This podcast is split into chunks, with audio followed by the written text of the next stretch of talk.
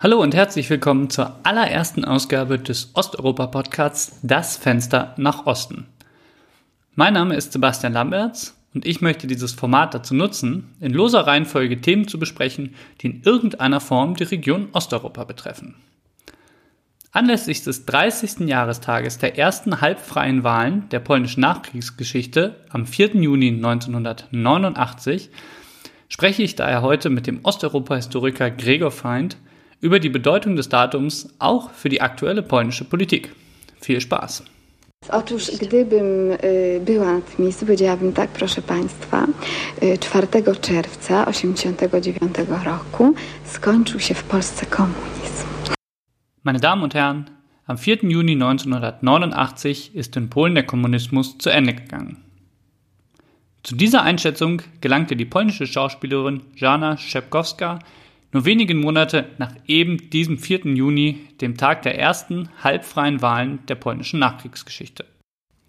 Man könnte also meinen, dass der 4. Juni in Polen eine ähnlich zentrale Bedeutung in der nationalen Erinnerungskultur hat, wie in Deutschland der Fall der Berliner Mauer.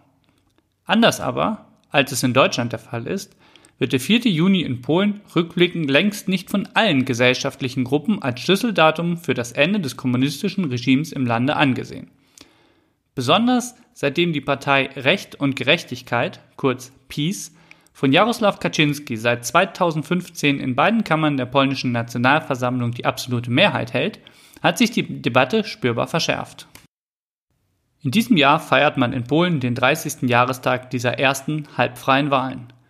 Ein guter Anlass, sich die Debatten um den 4. Juni und die Erinnerungspolitik der PiS-Partei einmal näher anzusehen. Dazu spreche ich heute mit dem Osteuropa-Historiker Gregor Feind, einem ausgewiesenen Experten zur polnischen Erinnerungskultur. Gregor, vor dem Hintergrund des Wissensvorsprungs, den wir heutzutage den damaligen Akteuren voraus haben, wie schätzt du die Bedeutung des 4. Junis rückblickend ein? Ja, der 4. Juni ist sicherlich, der 4. Juni ist einer der entscheidenden Tage des Systemumbruchs in Polen vielleicht der entscheidendste. Das ist sicherlich äh, schwierig zu beantworten, weil dieser Systemumbruch sich über zehn Jahre gezogen hat. Ob man ihn jetzt Revolution oder Transformation nennen will, ist dabei relativ egal. Aber wenn man ein einzelnes Ereignis des Jahres 1989 in Polen hinaus herausgreifen möchte, dann ist das sicherlich der 4. Juni. Wie sah es denn zu dieser Zeit eigentlich aus in Polen? Im Sommer 1988 fanden in Polen extrem viele Streiks statt. Der Regierung wurde zunehmend klar, dass die wirtschaftliche Lage des Landes nicht mehr haltbar ist und dass sie ihre Macht in der Form auch nicht behaupten kann. Also es, es gibt Wirtschaftsreformen seit Mitte der 1980er Jahre. Äh, die sind bei weitem nicht so erfolgreich wie zum Beispiel in Ungarn, ähm, das in den letzten zehn Jahren des Kommunismus die Schattenwirtschaft praktisch legalisiert.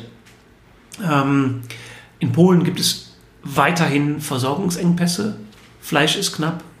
Ähm, Güter des alltäglichen Bedarfs sind knapp. Und all das schürt natürlich massive Unzufriedenheit. Ähm, und diese Reformen sind nicht erfolgreich genug.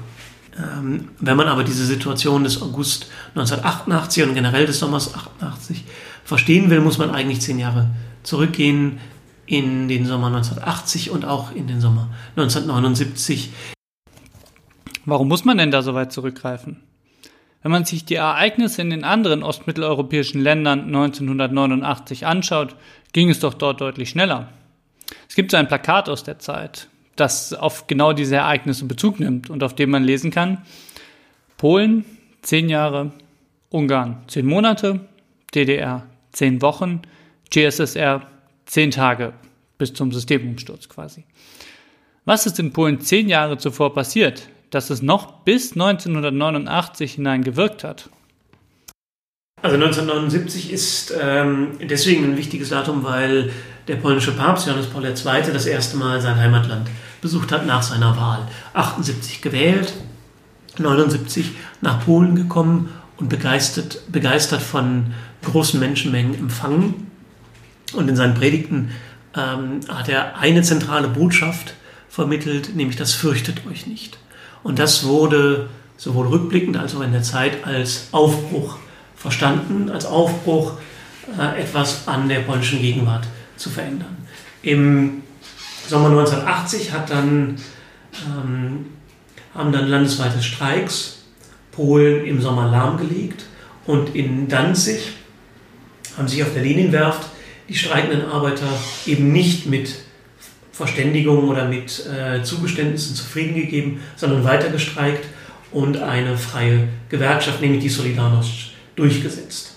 Und diese Solidarność, äh, die dann ab äh, Ende August 1980 äh, als legale Gewerkschaft, als legale unabhängige Gewerkschaft funktioniert, ist die Keimzelle und das wichtigste Instrument dieses Systemwandels. Die Solidarność war damit die erste unabhängige Gewerkschaft in einem kommunistischen Land. Dieser Status wurde in der Vereinbarung von Danzig festgeschrieben, die zwischen dem Solidarność-Vorsitzenden und späteren polnischen Staatspräsidenten Lech Walesa, eigentlich Lech Wałęsa, und dem Ministerpräsident Mieczysław Jagielski geschlossen wurde. Darüber hinaus wurde in der Vereinbarung unter anderem das Streikrecht und die Abschaffung der Zensur beschlossen. Innerhalb weniger Monate traten 10 von 16 Millionen Werktätige der Solidarność bei, was natürlich ein herber Schlag für das kommunistische Regime war. Was waren die Folgen dieses einmaligen Schrittes in der Geschichte der kommunistischen Regime Osteuropas? Man muss sich das so vorstellen, in der Diktatur des Proletariats begehrt das Proletariat auf und bildet eine Gewerkschaft gegen die Regierung. Vorher waren alle Gewerkschaften kommunistisch. Dementsprechend gab es natürlich keine Kritik aus den Gewerkschaften. Jetzt hatte man eine äh, dezidiert kritische Gewerkschaft. Äh, und was sich in den 16 Monaten der legalen Existenz der Solidarność entwickelt, ist faktisch eine Doppelherrschaft. Also faktisch eine Doppelherrschaft zwischen Regierung und Solidarność, die dann erst mit, dem, mit der Verhängung des Kriegsrechts im Dezember 1981 endet. Und auch danach ist die Solidarność keineswegs tot. Sie ist zwar verboten, aber sie lebt im Untergrund weiter und der Untergrund bleibt bis 1989 sehr aktiv. Du hast die Verhängung des Kriegsrechts 1981 angesprochen. General Wojciech Jaruzelski, inzwischen nicht mehr nur Innenminister, sondern auch erster Sekretär der polnischen Arbeiterpartei, reagierte damit vor allem auf einen Brief, den das Zentralkomitee der KPDSU, also der Kommunistischen Partei der Sowjetunion, an die Führung der polnischen Arbeiterpartei geschrieben hatte. Darin droht die KPDSU mit Konsequenzen, sollte die angesprochene Doppelherrschaft von Arbeiterpartei und Solidarność nicht beendet werden. Die Solidarność wurde entsprechend kurz nach Verhängung des Kriegsrechts verboten, Lech Walesa und andere Mitglieder der Gewerkschaft verhaftet. An ihre Stelle traten offiziell genehmigte Gewerkschaften. Aus diesem Zusammenhang ist ein interessanter Satz von Jaroselski überliefert. Ich zitiere Wir müssen uns darüber im Klaren sein, dass das Kriegsrecht an sich nichts ändern wird, wenn wir es nicht schaffen, die Menschen in den Betrieben mitzureißen. Also genau das zu tun, was vorher der Solidarność so erdrutschartig gelungen war. Welche Auswirkungen hatte die Politik Jaroselskis nach 1981? Man muss dazu wissen, äh, es gab vorher Gewerkschaften, die waren dann 1980, äh, 81 völlig delegitimiert. Äh, und man hat nach der Verhängung des Kriegsrechts neue Gewerkschaften gegründet, die sind nicht angenommen worden. Also das waren, ähm, das waren offizielle Vereinigungen, die keine wirkliche Massenwirkung hatten. Und auch diese, ähm, dieser Versuch, von General Jaroselski die polnische Bevölkerung ähm, für äh, den Staat zu gewinnen, haben auch nicht wirklich äh, gefruchtet. Man muss dazu sagen, dass ähm, ähm, man muss dazu wissen, dass Jaroselski durchaus ab 1980 einige Veränderungen eingeführt hat. Ähm, das polnische Militär, Jaroselski war nicht nur Verteidigungsminister, sondern auch General, hatte durchaus hohe Anerkennung im Land. Und Jaroselski gestaltet die Regierung um, drängt zum Beispiel die Kommunistische Partei deutlich nach hinten, ähm, verwendet eine viel nationalere Symbolsprache. tritt nicht mehr vor der roten Fahne der kommunistischen Partei auf, sondern vor der weiß-roten äh, Flagge des Landes. Und all solche Mittel äh, sollen Zustimmung generieren. Bis zu einem gewissen Grad funktioniert das auch, aber es trägt halt nicht auf längere Zeit. Es trägt auch nicht, weil einfach die wirtschaftliche Lage sich nicht verbessert. Ähm, dementsprechend ist klar, dass diese kommunistische Herrschaft in Polen fragil ist und letztendlich auch immer auf sowjetischen Truppen im Lande basiert.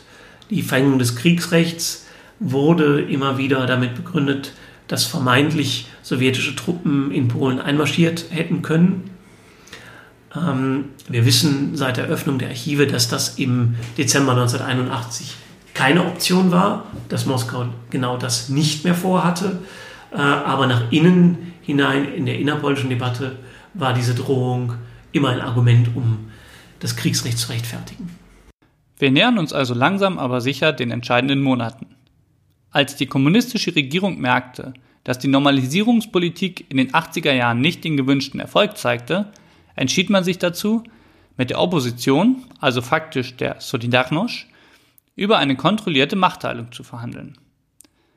Am 31. August 1988 traf sich Innenminister und General Czesław Kiszczak mit Lech Walesa, um einen möglichen Kompromiss auszuloten. Das war ein enormer Schritt angesichts der Tatsache, dass die Solidarność weiter verboten war. Wie hat man sich diese Gespräche genau vorzustellen? Diese Gespräche, die dann später ab Februar 1989 zum runden Tisch geführt haben, waren ein Ausloten, wie man die Machtperspektive teilen kann. Zunächst einmal ist das, ist das, Wirtschaft, ist das äh, politische Macht, also wie man die Herrschaft im Lande anders gestalten kann. Die Solidarność war offiziell verboten.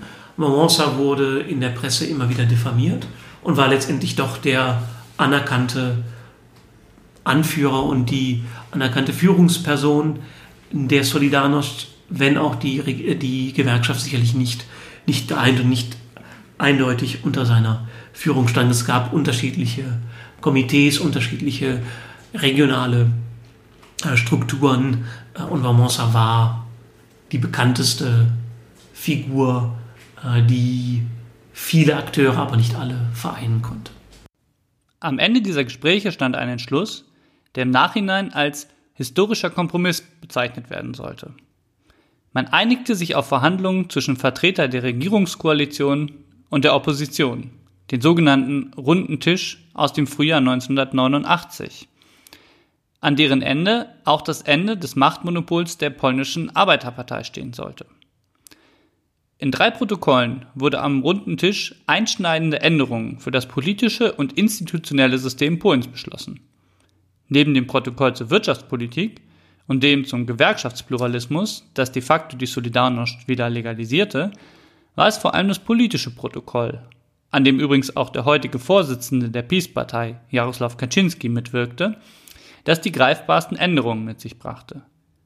Am 4. Juni sollte ein neues Zweikammernparlament gewählt werden, das aus dem bereits existierenden Sejm und einem neu eingerichteten Senat bestand und das nach der Wahl eine neue demokratische Verfassung ausarbeiten sollte. Der Senat sollte dabei vollkommen frei gewählt werden, während 65 Prozent der Sitze im Sejm, also 299, der amtierenden Regierungskoalition zufallen sollten um mir den Übergang zu erleichtern. Deswegen spricht man übrigens auch rückblickend nur von halbfreien Wahlen. All das klingt doch ganz danach, als sei die Abschaffung des Kommunismus in Polen da bereits beschlossene Sache gewesen, oder?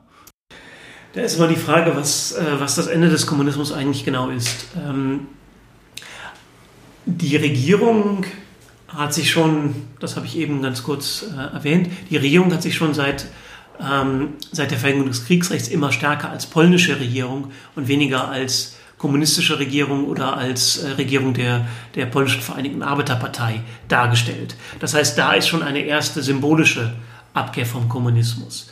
Äh, und in diesem Reformprozess war keineswegs klar, was dabei rauskommen wird oder was man anstrebt. Auch die Opposition hatte keine wirklichen Pläne dafür, wie man das Land transformiert. Es ging zunächst einmal um eine politische Machtteilung. äh, Wirtschaftsreformen, so wie sie dann 1989, 90 durchgeführt wurden, war noch nicht klar und war noch nicht Verhandlungsgegenstand. Das heißt also, der Kommunismus endet dann, dann doch unerwartet? Ich glaube tatsächlich, dass am Ende des runden Tisches die Vorstellung dominierte, dass man jetzt einen langsamen Übergang eingeleitet hat ähm, und diese Machtteilung tatsächlich an, anhand der festgelegten Wahlergebnisse äh, stattfindet. 65 Prozent für die Blockparteien, 35 Prozent der Sejm-Sitze für unabhängige äh, Abgeordnete, das hieß faktisch für Oppositionsabgeordnete.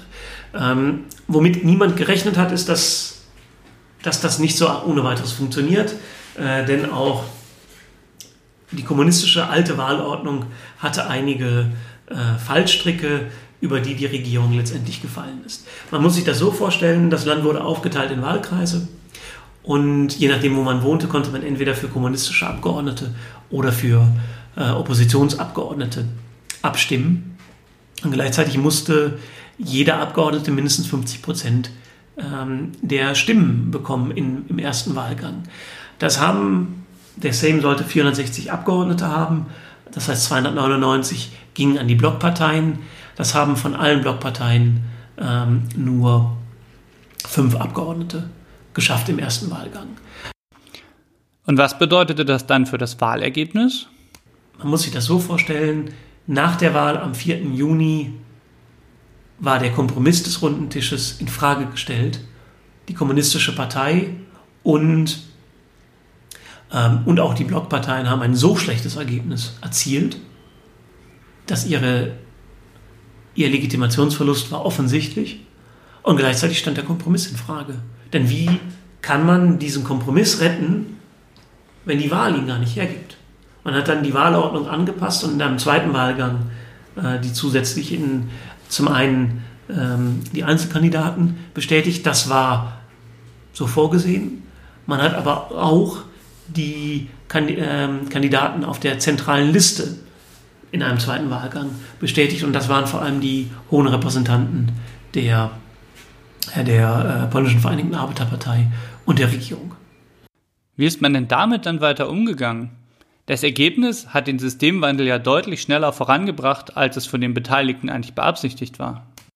Ähm, naja, also der Sejm trat zusammen und es war ziemlich klar, dass die ähm, Vertreter der Blockparteien in dieser Form zwar gewählt waren, aber, aber kein richtiges Mandat hatten. Was dann passiert, ist eine, ist eine typische ähm, Sache für Revolutionen, denn die kleineren Blockparteien, das heißt die Bauernpartei und, äh, und die äh, Demokratische Partei, haben die Seiten gewechselt.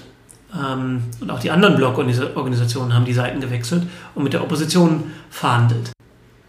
Adam Michnik hat dann in der Gazeta Wyborcza vorgeschlagen, dass man die Macht teilt, dass also die polnische Vereinigte Arbeiterpartei den Präsidenten stellt. Äh, das Amt wurde ja neu eingeführt an den bei den Verhandlungen am runden Tisch und die Opposition den Ministerpräsidenten stellt.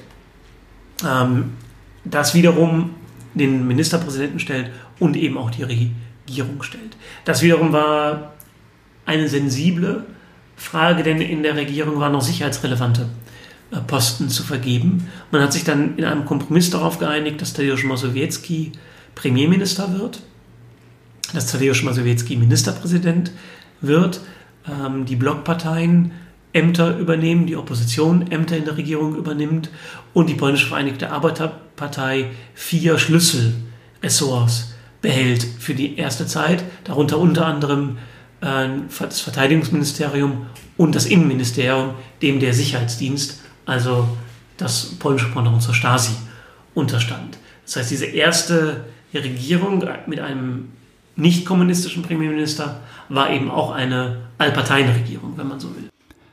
Als man vor fünf Jahren den 25. Jahrestag des 4. Juni in Polen begangen hat, haben viele der damals Beteiligten, unter anderem auch Lech Walesa, gesagt, dass sie mit einem solchen Ergebnis niemals gerechnet hätten und vor allem nicht damit, dass sie Regierungsverantwortung übernehmen müssten.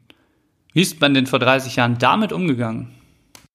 Ja, das war erstmal ein vorsichtiges Herantasten, was möglich ist, wie man mit dieser polnischen Vereinigten Arbeiterpartei umgehen kann, die jetzt völlig delegitimiert ist, die in einer freien Wahl erfahren hat, dass das Volk überhaupt nicht hinter ihr steht. Man muss dazu auch noch wissen, am 4. Juni 1989 wurden, wurde in Peking äh, der friedliche Protest auf dem Platz des himmlischen Friedens blutig niedergeschlagen. Und für viele, für viele polnische Zeitgenossen war das ein sehr, ja, ein sehr trauriges, ein sehr eindringliches Zeichen, dass Freiheit einen Preis haben kann und dass zu schnelle Forderungen durchaus gefährlich werden können. Was man auch nicht vergessen darf, ist, dass die Sowjetunion offiziell noch nicht bekundet hatte, dass, ähm, dass sie nicht intervenieren wird. Also die sogenannte Sinatra-Doktrin, dass jedes Land des Ostblocks seinen eigenen Weg gehen könnte, ist ja erst im Oktober 1989 verkündet worden. Man konnte unter Gorbatschow schon annehmen, äh, dass, es, ähm, dass es mehr Möglichkeiten für eigene Wege gibt. Diese offizielle Feststellung kam aber erst später. Spulen wir mal ein Vierteljahrhundert vor. Bei den bereits angesprochenen Feierlichkeiten zum 25. Jahrestag der halbfreien Wahlen hat sich 2014 unter anderem auch Adam Michnik geäußert. 1989 noch Dissident und Oppositioneller, vor allem aber saß er für die Solidarność am runden Tisch. Er hat gesagt, dass die erfolgreichen Verhandlungen eine der größten Errungenschaften des modernen Polens seien. In einem von Aufständen, Kriegen und blutigen Niederlagen geprägten Land hätte man sich für den friedlichen Dialog entschieden. Eine andere Deutung hingegen kommt aus dem Lager von Jaroslaw Kaczynski, der ebenfalls an den Beschlüssen des Runden Tisches beteiligt war, und zwar ebenfalls auf Seiten der Opposition. Er vertritt sinngemäß die Ansicht, dass der Runde Tisch ein Verrat liberaler Intellektueller gewesen sei eine schändliche Kumpanei mit Vertretern einer Diktatur, die sowieso schon am Ende gewesen sei, und deren Vertretern man somit unnötigerweise einen weichen Übergang ermöglicht hätte. Wie kann es sein, dass zwei Personen, die 1989 auf der gleichen Seite standen, Jahre später so unterschiedliche Positionen einnehmen? Michnik und Kaczynski waren auch 1989 schon sehr unterschiedliche Akteure mit unterschiedlichen Hintergründen und mit unterschiedlichen Zielen, die aber in der Opposition zusammengearbeitet haben. Die große Kontroverse zwischen ihnen heute stammt aus den Jahren danach, hat sehr viel mit der Beteiligung an Regierung und politischer Macht zu tun und hat auch sehr viel damit zu tun, wie man die Verhandlungen am runden Tisch beurteilt ähm, und wie man sich auf diese bezieht. Wenn man Jaroslaw Kaczynski heute über den runden Tisch reden hört, glaubt man fast nicht, dass er daran teilgenommen hat. Michniks Äußerungen zielen ja auch darauf ab, den 4. Juni als einen ersten Schritt zu einem demokratischen Polen anzusehen und die friedliche Überwindung durch eine plurale Oppositionsbewegung zu betonen. Kann der 4. Juni somit auch als Gründungsmythos des modernen Polens angesehen werden? Er hätte das werden können. Ähm, dieses Narrativ hat sich aber nie wirklich durchgesetzt. Ähm, das liegt zum einen daran, dass ähm, viele Akteure des runden Tischs nicht viel Aufheben darum gemacht haben in, in den Jahren nach 1989. Das heißt aber, zum das liegt zum anderen auch daran, dass der runde Tisch und der 4. Juni ist ja letztendlich die Konsequenz und die wichtigste Konsequenz des runden Tisches immer wieder delegitimiert wurde. Ähm, es gibt ein sehr wirkmächtiges eine sehr wirkmächtige Erzählung, dass am runden Tisch letztendlich Polen ähm, verkauft wurde an die Kommunisten und den Kommunisten ein bequemer Übergang erlaubt und geboten wurde. Gerade die Regierungspartei PiS, die seit 2015 zum zweiten Mal regiert, hat sich immer als die eigentlich antikommunistische Kraft dargestellt und als der eigentliche Systemumbruch, weil 1989 nur ein unvollkommener Umbruch gewesen sei. Die Deutung des runden Tisches als Verrat oder Verkauf Polens wird ja, wie du gesagt hast, besonders durch die Regierungspartei PiS vertreten. Diese versucht seit ihrem erneuten Regierungsantritt 2015 eine dezidiert polnisch-patriotische Sichtweise auf die Geschichte durchzusetzen, bei der vor allem die polnischen Errungenschaften auch für die europäische Geschichte in den Vordergrund gestellt werden. Wenn der 4. Juni als friedlicher Übergang nicht in dieses Narrativ passt, was stellt die PIS dem denn dann entgegen?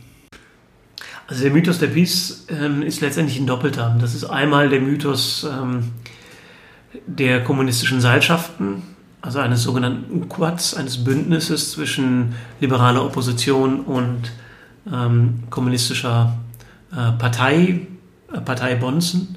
Äh, das ist der negative Mythos, von dem man sich abgrenzt und also von äh, dem man äh, beschwört, um die eigene, ähm, um das eigene Handeln zwangsläufig werden zu lassen. Der positive Mythos, auf den man sich bezieht, sind gerade in den letzten Jahren die verfemten Soldaten, also polnische Widerstandskämpfer, die nach dem Ende des Zweiten Weltkriegs weiter gegen Kommunisten äh, gekämpft haben, die gerade in Ostpolen auch gegen ukrainische Einheiten gekämpft haben und von denen die letzten bis 1955 in Wäldern ausgeharrt haben. Äh, diese verfemten Soldaten sind die große Entdeckung der polnischen äh, Erinnerungskultur der letzten vielleicht zehn Jahre. Die waren auch vorher bekannt, äh, die waren auch vorher durchaus thematisiert. Dass sie jetzt aber zu solchen Helden der polnischen Geschichte werden, das ist ein Trend der, der letzten Jahre. Und das kommt nicht aus der Regierungspartei, das ist äh, sicherlich ein zivilgesellschaftliches Interesse. Und das sind gerade junge Akteure, die sich, die sich für diese ähm, Partisanen würde man sonst sagen, aber Partisan ist halt ein kommunistischer Begriff für diese verfemten Soldaten, für diese Żołnierze wie Klinci ähm, begeistern. Aber das wird stark gefördert von offiziellen Institutionen. Was ist denn aus Sicht der PiS das Problem am runden Tisch und auch an den Wahlen vom 4. Juni? Wenn man das Ganze nochmal mit dem Mauerfall vergleicht, ist es gerade eine Errungenschaft, dass das Ganze so friedlich abgelaufen ist. Warum stellt man dem friedlichen, auf Ausgleich und Kompromiss ausgerichteten Systemwandel eine Gruppe entgegen, die unter anderem für rücksichtslosen Fanatismus und blutige Attentate auch auf politisch Unbeteiligte steht? Also man muss zunächst einmal einfach feststellen, dass friedliche Verhandlungen in Polen kein Wert an sich sind. Also ähm, das große, von außen könnte man sagen, das große Erfolgserlebnis des Jahres 1989 in Polen ist, dass dieser Systemumbruch friedlich war und ohne Blutvergießen vonstatten gegangen ist. Das ist in der polnischen Erinnerung und in der polnischen Diskussion über 89 aber kein positiver Wert. Also das wird kaum erwähnt, was man in Deutschland die friedliche Revolution nennt, hat kein Pendant in Polen.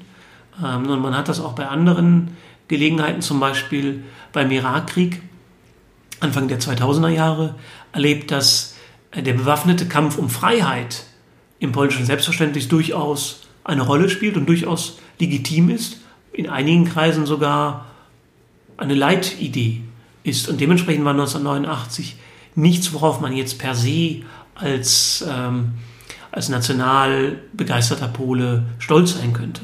Und das ist, denke ich, das große Problem äh, der Erinnerung an, an den runden Tisch. Der runde Tisch hat seine Verdienste, hat sicherlich auch seine, seine Schattenseiten. Das ist bei so einem solchen Kompromiss einfach unausweichlich.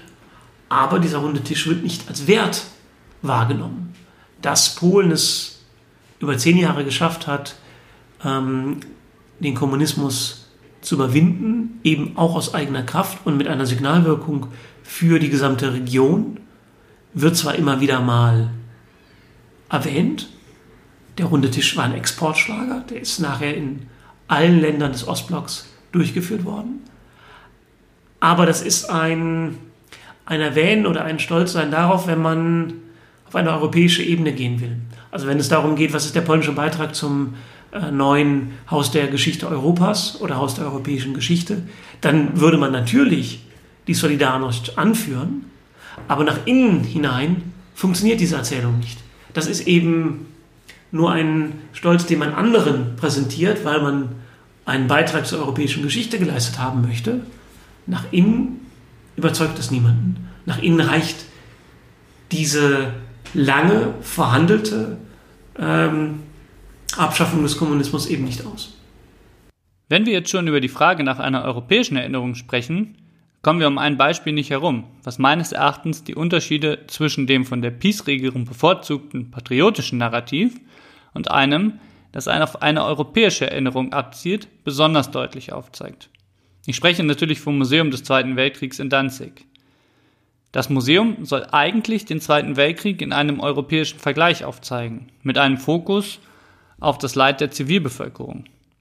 Das wiederum entspricht so gar nicht der polnischen Perspektive, die die PIS gerne repräsentiert sehen will. Daher wurde das Museum 2017 mit dem Museum der Westerplatte zusammengelegt. Einem Museum, das wiederum den Kampf der polnischen Soldaten gegen den Überfall des Deutschen Reiches zu Beginn des Zweiten Weltkriegs darstellt. Was sagt dieser Zusammenschluss über die Erinnerungspolitik der PiS aus?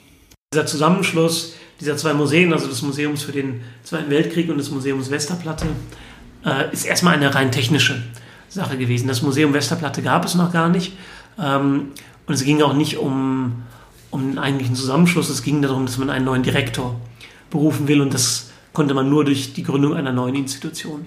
Das eigentlich Entscheidende ist, man wollte das Museum für den Zweiten Weltkrieg in Danzig umschreiben, weil es nicht ausreichend national ist, weil es die polnische Perspektive nicht ausreichend wiedergab. So war das Argument der Kritiker und weil es zu international, zu europäisch und ähm, ja, zu global war. Man kann also äh, durchaus sagen, dieses Museum war ein Museum auf europäischem Standard und auf weltweitem Standard. Das wäre sicherlich eins der interessantesten und innovativsten Weltkriegsmuseen weltweit geworden. Beziehungsweise ist ja auch äh, eröffnet worden. Aber in dieser national affirmativen Erinnerung, in dieser Heldenerinnerung, war es halt nicht ausreichend patriotisch. Dazu kommt eine Sache, die, die den Kritikern auch sauer aufgestoßen ist, nämlich dass das Museum sehr eindeutig auf das Leid der Zivilbevölkerung eingeht. Und wenn man sich das vor Augen führt, dann hat man da zwei diametral unterschiedliche Aspekte von Kriegserinnerung. Einerseits durch das nationalkonservative Lager und durch die Peace gefördert eine Heldenerinnerung an glorreiche Kämpfer, die für eine gerechte Sache kämpfen und andererseits an Krieg als Leiden von Zivilbevölkerung. Und diese zwei Dinge kann man natürlich äh, miteinander verbinden, aber ähm, was bei der, bei der Umschreibung oder Neuausrichtung des Museums für den Zweiten Weltkrieg geplant war, war stärker eine Heldenerinnerung. Jetzt hat die Peace bei den vergangenen Europawahlen sogar noch einmal zulegen können. 45,4 Prozent haben für die Regierungspartei gestimmt. Das ist ein Zuwachs von 6,5 Prozent. Bedeutet das also, dass viele Polen sich eben diese von dir angesprochene Heldenerinnerung wünschen? Sicherlich. Ähm, da muss man allerdings nochmal noch mal unterscheiden. Also äh, Polen mag geschichtsbesessen sein, wie das mal jemand äh, so schön geschrieben hat, aber polnische Wahlen werden auch nicht nur durch Geschichtspolitik ähm, gewonnen. Die PiS macht eine sehr aktive Sozialpolitik, das hat die Vorgängerregierung nicht gemacht und das muss man sicherlich auch mit einbeziehen. Ähm, und bei dieser Heldenerinnerung sollte man auch nicht vergessen, dass es einen sehr starken polnischen Konsens gibt, was ähm, den bewaffneten Kampf angeht. Also äh, man merkt das sehr schön in der Erinnerung an den Warschauer Aufstand, äh, der vielleicht eine Vorläuferfunktion für die verfemten Soldaten hatte, der in eine europäische Erinnerung eingebracht werden sollte. Das ist in Polen über Parteigrenzen hinweg unstrittig. Dass der Warschauer Aufstand ein wichtiger und richtiger Kampf ähm, gegen die nationalsozialistische, gegen die deutsche Besatzung war, das ist klar. Und dass er heute äh, wichtig für das polnische Selbstverständnis ist und in Europa wahrgenommen werden sollte, das ist auch klar. Kritik am Warschauer Aufstand kann man heute kaum noch äußern und diese Kritik gab es eigentlich seit dem ersten Tag des Aufstands, ähm, weil einfach eine großer, ein wichtiger Teil äh, der jungen polnischen Generation umgekommen ist und die Hauptstadt Warschau in der Folge äh, völlig zerstört war. Also dieses Bekenntnis zu historischen Errungenschaften der polnischen Nation, das ist weit verbreitet in der polnischen Gesellschaft. Ähm, diese nationalzentrierte, man könnte auch sagen nationalistische Geschichtspolitik spricht unterschiedliche Kreise an, vor allem die Wählerkreise der äh, Regierungspartei, teilweise auch oder ganz besonders auch junge Leute. Ähm, diese Geschichtspolitik funktioniert auch sehr weit von unten, also einfach junge Leute, die über das Internet, über Reenactments, über ähm, kleine Gedenkfeiern selber diese Geschichtspolitik betreiben das oder zu ihr beitragen und dieses Erinnern wachhalten. Das funktioniert auch so, das muss nicht alles gesteuert sein. Ähm, aber sicherlich kann man da, kann man diese Zweiteilung des Landes auch, auch in Erinnerungskultur und in, im Blick auf die eigene Geschichte wiederfinden. Zum Abschluss würde ich gerne noch einmal auf die europäische Dimension des 4. Junis zurückkommen und vielleicht auch einen kleinen Ausblick wagen. Die Warschauer Freiheitserklärung haben wir ja schon mehrfach thematisiert. Sie spricht unter anderem auch davon, dass der Sieg der Solidarność am 4. Juni der Anfang der großen Systemveränderungen in allen Staaten Ostmitteleuropas war. Sollten wir den 4. Juni also als ein europäisches Datum erinnern? Also der 4. Juni hat sicherlich das Potenzial zu einem europäischen äh, Datum und zu einer europäischen Erinnerung. Ähm, als, als, Expert, als äh, Historiker und als äh, Historiker, der viel zur Erinnerungsforschung äh, gearbeitet hat, ist es immer etwas schwer zu sagen, was richtige Erinnerung ist. Wir sind natürlich auch Akteure ähm, und nicht, äh, nicht unbedingt ähm, die Hohepriester äh, der Erinnerung. Ähm, ich, würde, ähm, ich würde auf die Frage ein bisschen anders antworten. Äh, dezidiert aus einer deutschen Perspektive, denn der 4. Juni 1989 spielt in Deutschland eigentlich keine Rolle. Es ist für das deutsche 89 ganz fundamental zu wissen, was in Polen passiert ist. Für die DDR-Opposition war Polen ein Vorbild oder eine Ermutigung. Und Polen hat zusammen mit Ungarn einen ersten Schritt in diesem Umbruch geleistet. Dabei war der runde Tisch und dabei waren die Wahlen vom 4. Juni extrem wichtig. Ähm, und wenn man 1989 als europäisches Ereignis denken will und als europäischen Völkerherbst, ist eine der schönen Bezeichnungen, die ein bisschen schief und ein bisschen treffend ist.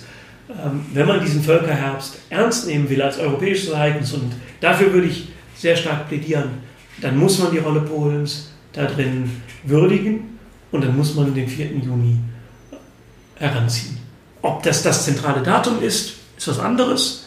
Für, für Deutschland wird sicherlich der Mauerfall viel wichtiger sein, aber diesen Mauerfall am 9. November 1989 kann man nicht ohne Polen erklären. Und es ist sicherlich kein Zufall, dass Helmut Kohl genau am Tag dieses Mauerfalls in Warschau zu einem Staatsbesuch bei, beim ersten nicht-kommunistischen Premierminister Polens, nämlich Tadeusz Mazowiecki.